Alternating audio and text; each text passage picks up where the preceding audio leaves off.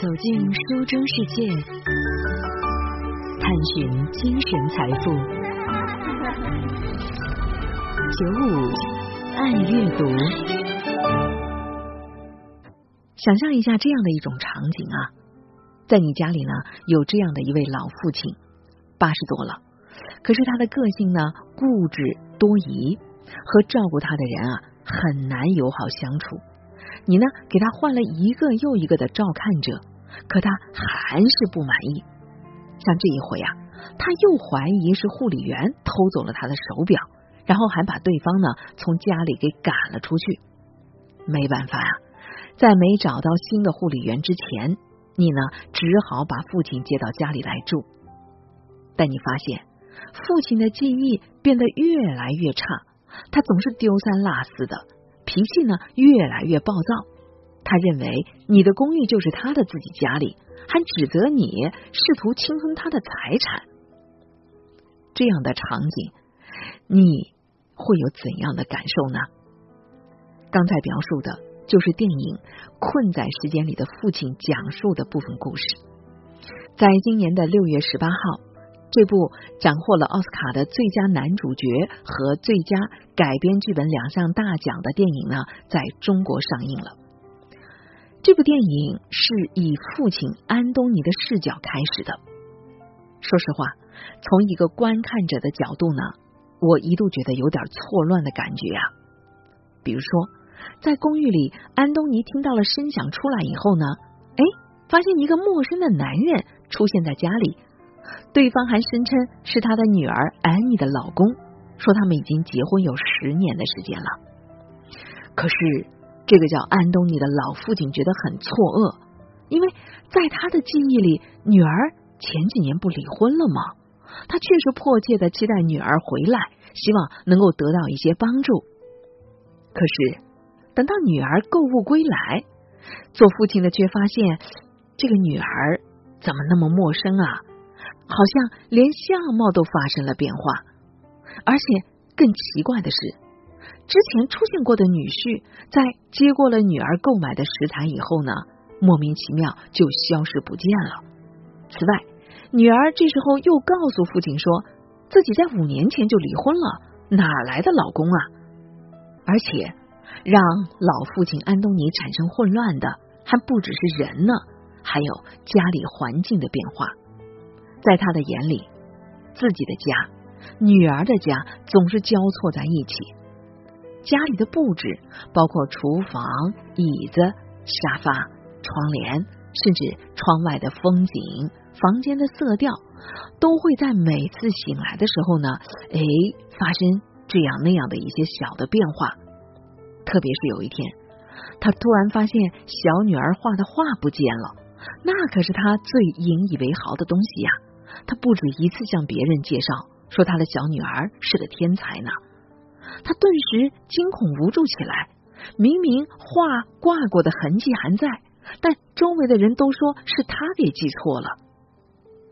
看到这里啊，你甚至都觉得你是不是进入到了一个恐怖故事的情节啊？你还在猜想这一切是不是什么人做了什么样的预谋呢？但这时候。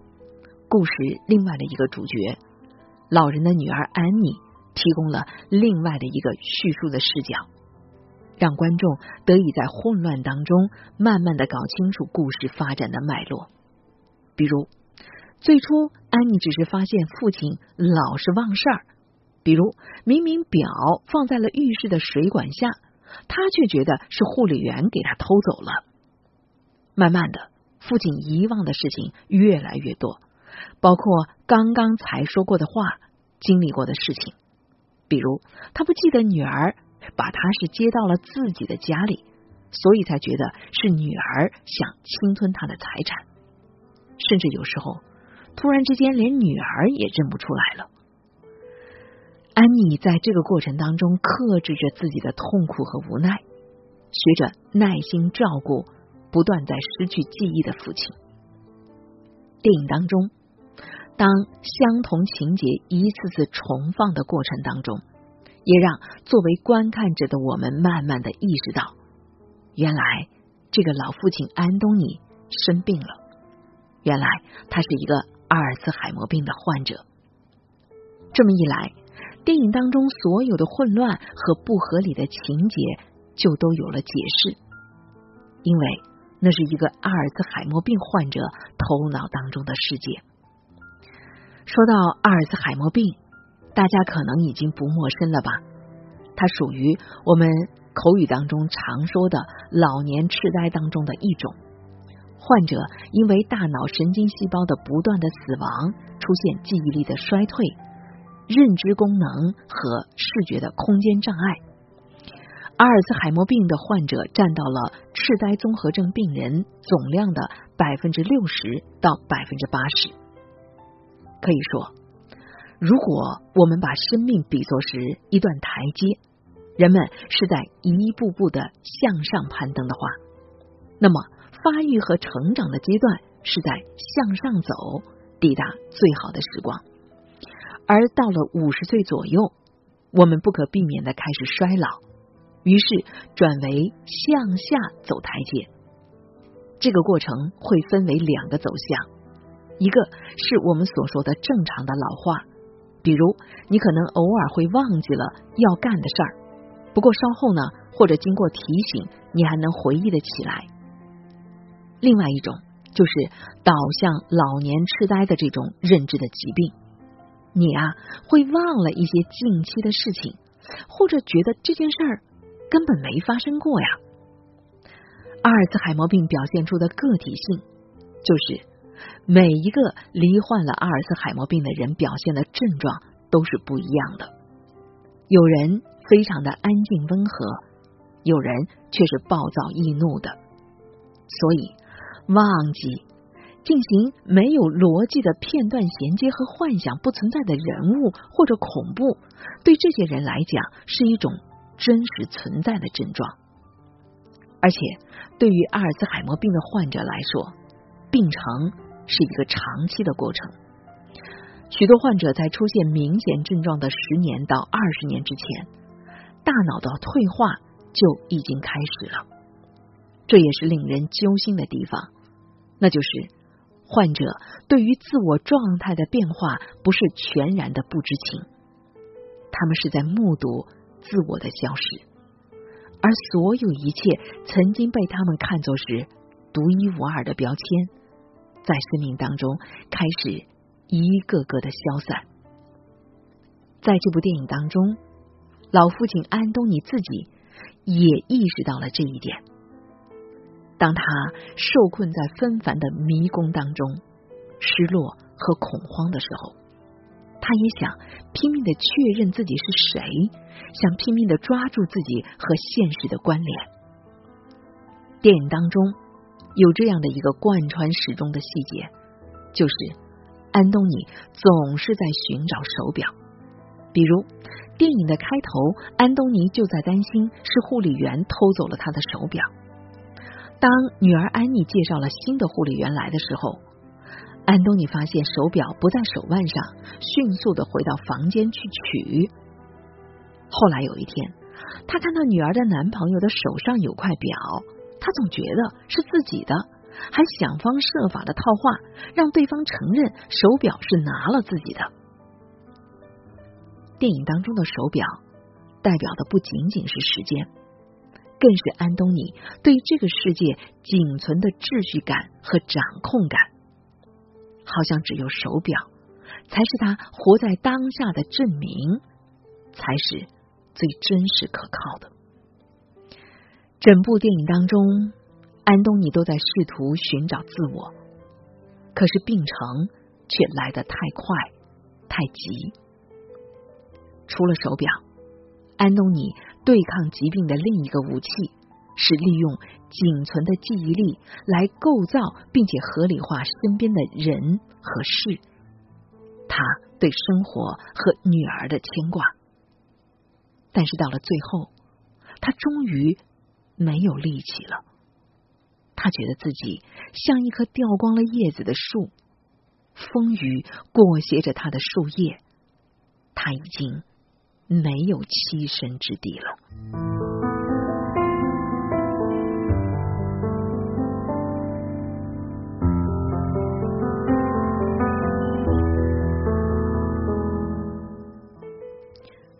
数年前被叫做“脑研究教父”的荷兰科学家迪克斯瓦伯有过这样一段对阿尔茨海默病的描述。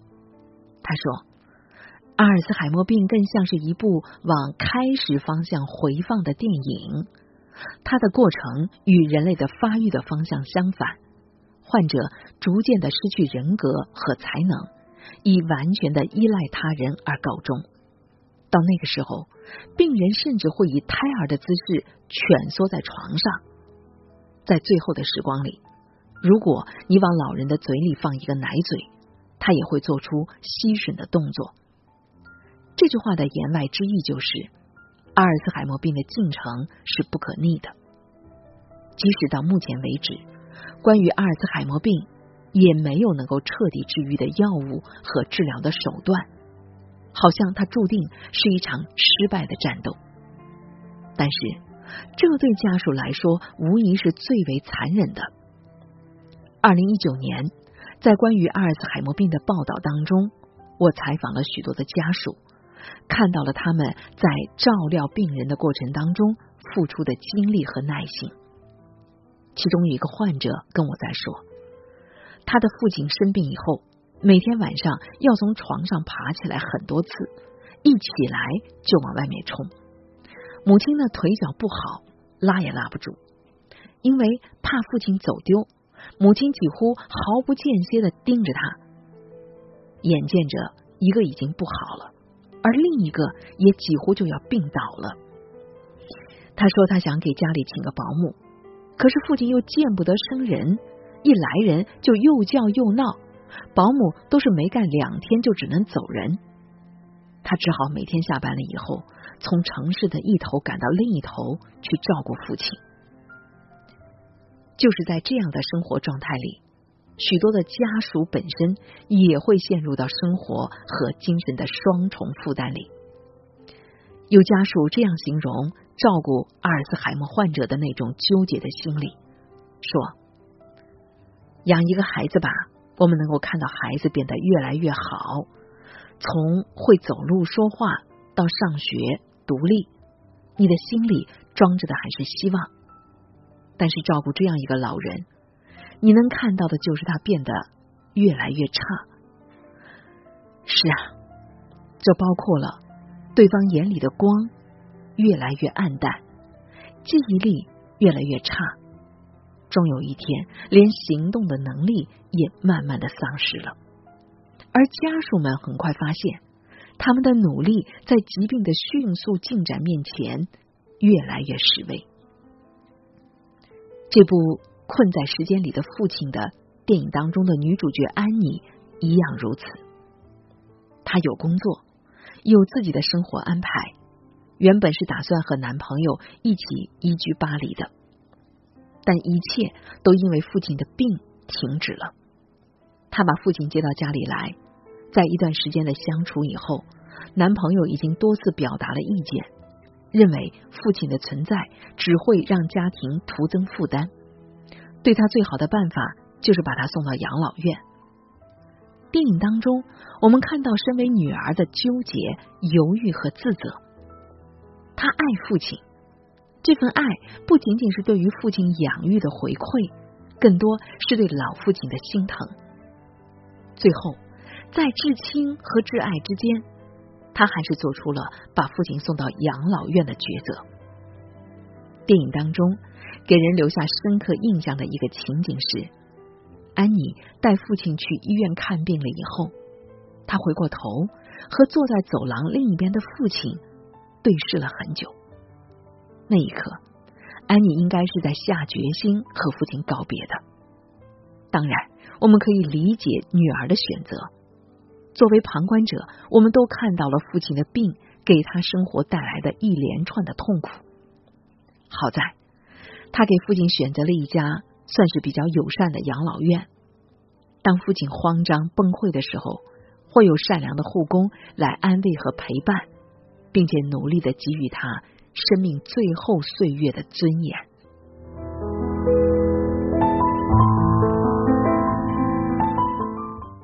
在这部困在时间里的父亲的电影当中，看起来安东尼全部的不幸都是来自于他的年老生病，但是在人物的冲突当中，我们分明也感受到了影片对于人类命运终极的叩问，那就是我们终其一生在追求和曾经拥有的，如果有一天随着时间的流逝消逝了，那我们的人生是否因此就毫无意义了呢？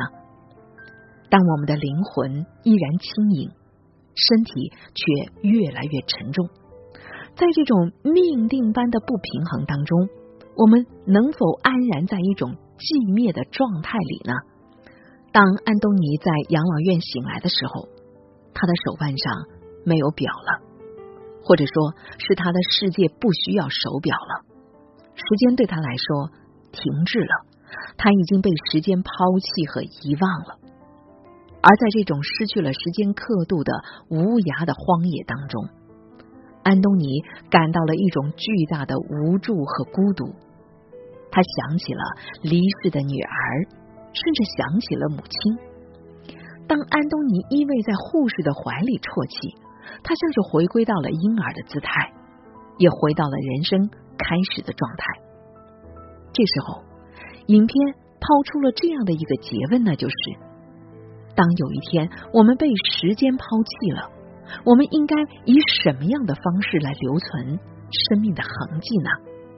安东尼悲凄的向护士哭诉，觉得自己的人生就像是一棵慢慢的掉光了所有叶子的树。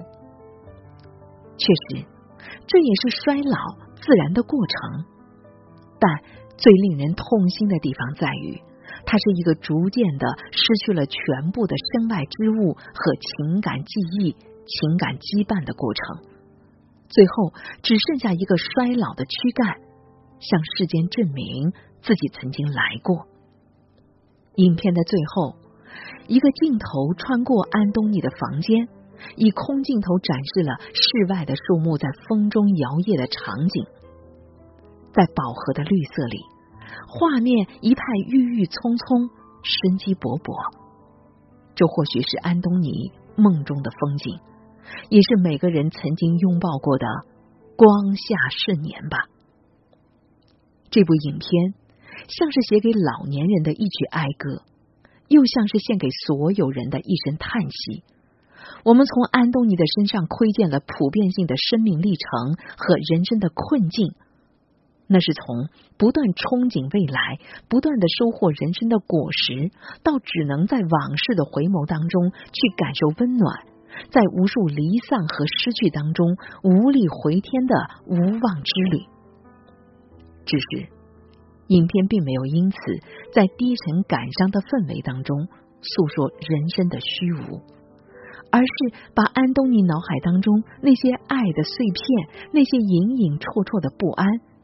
拼凑出生活真实的面容，召唤每个人与自己的人生和解，与生命的所有过往紧紧拥抱，从而获得对于人生的超脱从容的心态。好，时间的关系，今天的节目就和大家分享到这里，感谢您的收听，明晚的同一时间我们再见，我是舒心。生活中有一些美好的事情，比如和朋友一起听听音乐、说说话；比如读一本好书。读书让心灵宁静开放，就像一朵蓝色的鸢尾花。世界可能迷茫喧嚣，人们可能擦肩而过，但在生命飘摇的时间里，我们在一起度过一段美好时光。FM 九五，浙江经济广播，九五爱阅读，舒心主持。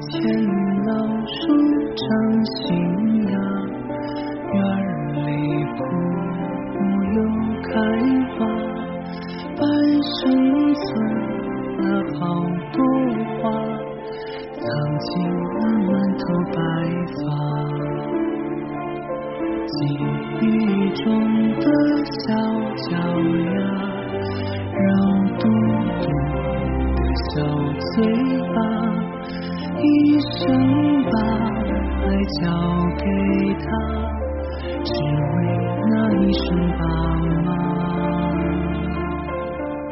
时间都去哪儿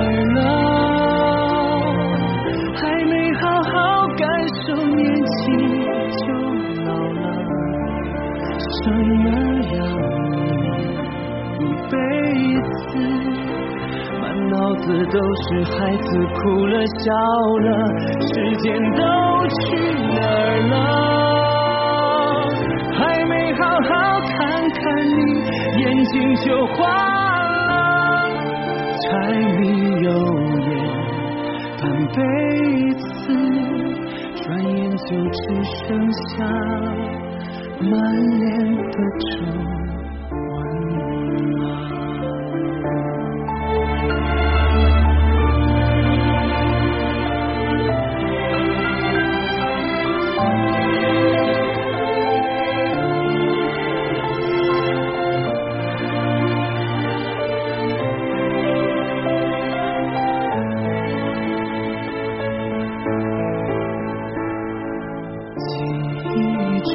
的小脚丫肉嘟嘟的小嘴巴一生把爱交给他只为那一声爸妈时间都去哪儿了还没好好感受年轻。